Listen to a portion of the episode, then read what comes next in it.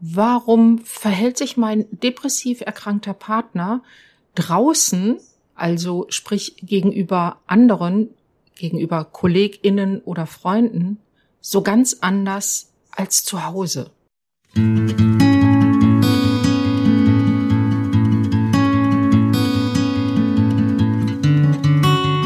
Herzlich willkommen bei Angehört deinem Podcast, wenn du dein Leben mit einem psychisch erkrankten Menschen teilst. Mit Informationen und Impulsen für deine Selbstfürsorge. Herzlich willkommen zu einer neuen Folge von Angehört, deinem Podcast, wenn du dein Leben mit einem psychisch erkrankten Menschen teilst. Heute geht es um eine Frage, die mir in der Praxis tatsächlich sehr häufig begegnet nämlich warum oder woran liegt es, dass mein depressiv erkrankter Partner, wenn er beispielsweise mit einem Kollegen, Kollegin telefoniert oder auch draußen, wenn wir im, wenn wir irgendwo eingeladen sind, dass er sich da so verhält, wie er das früher immer gemacht hat. Da kann er charmant sein, da ist er freundlich, da kann er sogar lachen. Und zu Hause ist das ganz anders. Darüber möchte ich heute mit dir sprechen, weil das etwas ist, was Angehörige natürlich sehr belastet. Sie stellen sich dann erst recht die Frage, liegt das an mir? Lehnt er mich jetzt so ab? Will er unsere Beziehung nicht mehr? Und draußen geht das dann plötzlich nämlich alles, diese ganze Freundlichkeit und ich erkenne ihn überhaupt nicht wieder. Und sobald er ähm, mit mir spricht oder auch mit den Kindern, ist da wieder diese Verschlossenheit, ich komme nicht an ihn heran, vielleicht auch Unfreundlichkeit und Ablehnung und das kriege ich einfach nicht zusammen.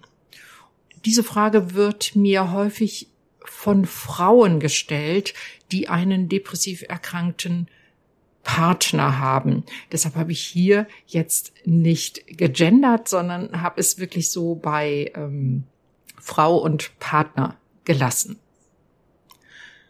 Lass mich dir dazu ein paar Gedanken mitteilen. Menschen, die an einer Depression erkrankt sind, besonders bei einer leichten oder auch mittelgradigen Depression, die haben häufig so ihre, ja, Bewältigungsstrategien oder, sag ich mal, Strategien, ihre Erkrankung zu überspielen. Und dann ist es so im Kontakt nach draußen, vor allen Dingen, wenn der andere Mensch, mit dem sie da in Kontakt sind. Und häufig ist es eben, sind es KollegInnen, ähm, wo die Ehefrauen das beobachten, wenn die Männer im, im Homeoffice sind. Und das haben wir ja nun die letzten Jahre sehr gehäuft gehabt, dass sie dort ganz charmant auftreten können. Und da gelingt ihnen das eben, ihre eigentliche innere Gemütslage zu verbergen, wie hinter einer Maske. Sie setzen also die Maske charmant, freundlicher Kollege, ähm, verbindlich, äh, stark, also so wie sie immer aufgetreten sind, bevor die ähm, depressive Episode sie erwischt hat, setzen sie wie eine Maske auf und da schaffen sie das. Das hat unter anderem damit zu tun, dass ähm, ein Symptom oder ein wichtiges Symptom bei einer depressiven Erkrankung ist ja dieses, diese empfundene Freudlosigkeit, die gedrückte Stimmung und so weiter. Und eine, das, was wir ähm, Affektverflachung nennen. Das heißt, tiefe Gefühle werden nicht mehr richtig wahrgenommen, werden nicht mehr gefühlt, sondern an die Stelle von tiefen Gefühlen von echter Freude, von ähm, ja echtem, von dem, was man sonst so fühlt, wenn man wirklich charmant ist und so. Ähm, das wird nicht mehr so richtig empfunden von Erkrankten. Aber jemand, der an einer Depression erkrankt ist, weiß noch, welche Handlungen damit verbunden sind, wie ein Gesichtsausdruck aussieht, wie die Stimme ähm, eingesetzt wird, wenn man quasi freudig ist oder Freude eben vorspielen möchte. Und ähm, wie man charmant redet, so als, als Tool, als Instrument können das die Menschen noch, aber das eigentliche Empfinden dahinter ist nicht da. Nach außen für den Beobachter und äh, in dem Fall für die beobachtende ähm, Partnerin sieht das so aus, als ob das alles ganz, ganz echt wäre. Als ob die Freude, die da äh, so rüberkommt durch die Art und Weise, wie jemand spricht, diese, auch der Charme und so weiter, als ob der wirklich auch echt empfunden würde von dem Erkrankten. In Wirklichkeit ist es aber, ich sag ja, wie eine Maske, also wie ein, eine Art Schauspiel, zu dem ein leicht bis mittelgradig erkrankter, an Depressionen erkrankter Mensch weiterhin auch in der Lage ist. Dieses Überspielen der eigenen Gemütslage ist gleichzeitig natürlich wahnsinnig anstrengend. Stell dir mal vor, du würdest ähm, im Kontakt mit anderen Menschen immer vorspielen, du seist eine ganz andere Person, als du wirklich bist. Im beruflichen tun wir das sicherlich zum Teil alle ein bisschen. Im Freundeskreis oder gar zusammen mit dem ja, Intimpartner, mit denen, den wir ja am besten kennen, den wir auch am nächsten an uns heranlassen in der Regel, da zeigen wir uns am ehesten so, wie wir wirklich sind, weil eine Rolle dort zu spielen in einer privaten Beziehung, das hält ja kein Mensch über eine lange Zeit aus. Im Beruf ist es so, dass wir natürlich da eine gewisse Rolle auch spielen und dann in eine solche Rolle auch schlüpfen können. Das heißt, wir alle haben unterschiedliches Auftreten in unterschiedlichen Umfeldern, in denen wir uns bewegen. Wenn jetzt jemand an Depressionen erkrankt ist, dann geht dieses echte Gefühl, was ich dabei habe, also wenn ich im Berufsleben zu jemandem freundlich und herzlich bin, dann empfinde ich das meistens auch so. Wenn ich ähm, das aber nicht mehr empfinden kann, dann weiß ich dennoch, im Berufsleben spiele ich eine andere Rolle und kann auch das eventuell noch spielen. Und zu Hause im privaten Umfeld, wo Menschen sind, denen ich tief vertraue normalerweise, so normalerweise sollte das so sein, wo ich eine sehr enge Beziehung habe, da lege ich diese Rolle dann ab. Wenn du das erlebst als Angehörige, dass ähm, dein Partner eben, wie gesagt, sich draußen, in Anführungsstrichen draußen, ganz anders verhält als bei dir zu Hause, dann kann es genau an dem liegen, was ich gerade versucht habe zu erklären, dass er draußen es schafft, noch gerade eine Maske aufzusetzen, eine Rolle zu spielen und häufig auch, weil er nicht möchte, dass im beruflichen Umfeld irgendjemand mitbekommt, wie es ihm wirklich geht. Gibt ja manchmal so diese, dieses Beispiel von Clowns, die sagen, ja, egal, ähm, also wenn man mal so einen Clown in einem, in einem Interview erlebt hat, egal wie es mir persönlich ging, ich musste raus in die Manege und dort den fröhlichen Clown spielen, auch wenn unter der Maske die Tränen runterliefen. Das ist genau das bei einem Menschen, der, was, was zutrifft, äh, bei einem Menschen, der depressiv erkrankt ist.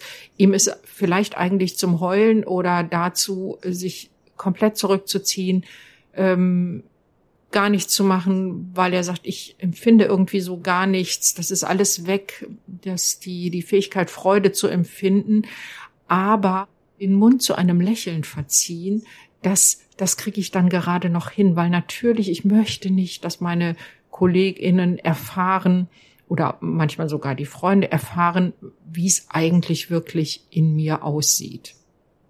Wenn du mir schon ein bisschen länger zuhörst, dann hast du auch schon mitbekommen, dass ich dafür plädiere, mit einer gewissen Offenheit mit der Erkrankung umzugehen. Wie weit man das auch im beruflichen Umfeld tut, ist sicherlich sehr, sehr individuell, sehr unterschiedlich. Ich würde mir eine Welt wünschen, wo das möglich ist, auch im beruflichen Umfeld sehr offen mit auch seelischen Erkrankungen, auch mit depressiven Erkrankungen umgehen zu können. Dann hätte nämlich jemand, der erkrankt ist und äh, hätte nicht, würde sich nicht mehr so unter dem Druck fühlen, sich da so anzustrengen und diese Rolle des stets freundlichen, verbindlichen, charmanten Kollegen zu spielen, sondern er könnte beispielsweise sagen, mir, mir geht's nicht so gut, ich versuche hier meine Arbeit so weit wie möglich zu machen und gleichzeitig bitte sei mir nicht böse, dass ich nicht immer so, ähm, ja, so freundlich oder äh, freudig sein kann, weil das, das kriege ich im Moment nicht hin dann wäre es auch wahrscheinlich weniger anstrengend. Für dich als Angehörige ist es in den Momenten, wo du das mitbekommst, wo du das erlebst, dass ähm, das Verhalten so wie umschaltet von ähm, sehr freudlos, sehr niedergedrückt, ähm, vielleicht auch empfindest du das manchmal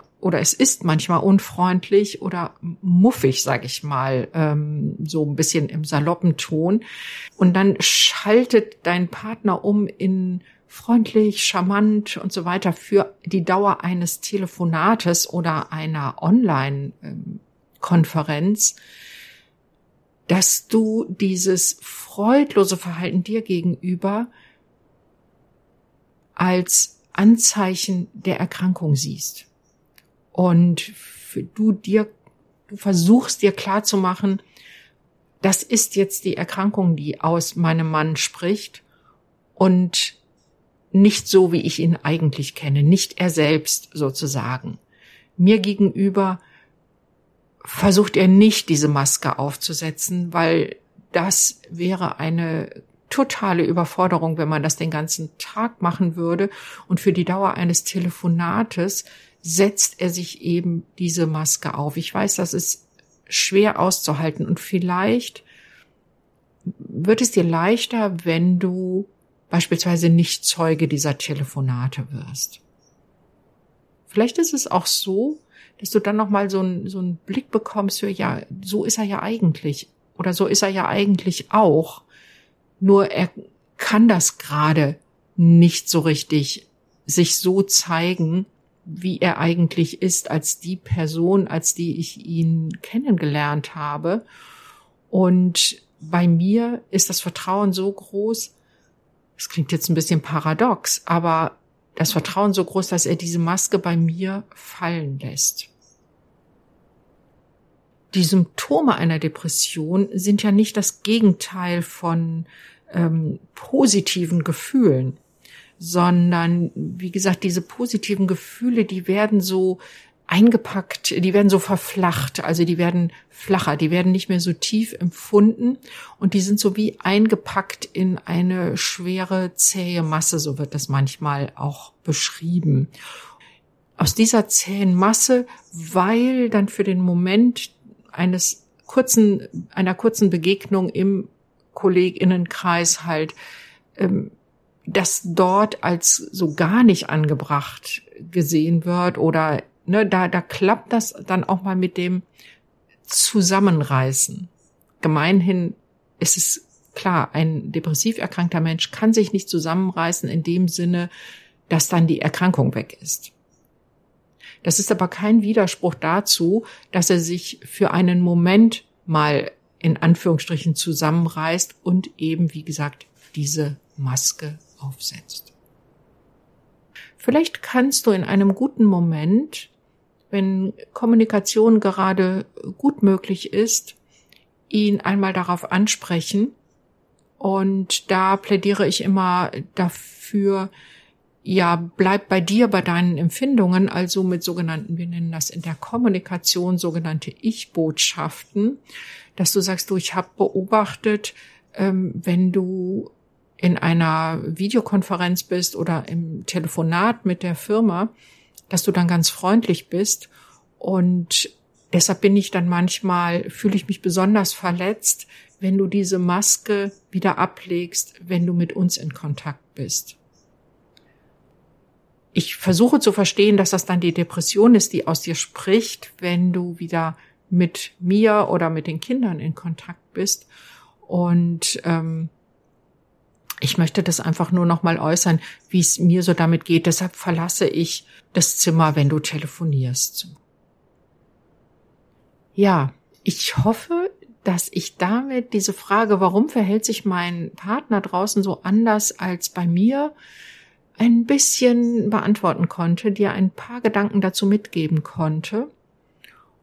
Und wenn du einen Raum oder Zeit oder beides, Raum und Zeit für dich brauchst, um deine Sorgen und deine Nöte und auch, naja, vielleicht manchmal auch deine Wut ähm, zum Ausdruck zu bringen und wieder zu dir selbst zurückzufinden, dann lass dir doch helfen.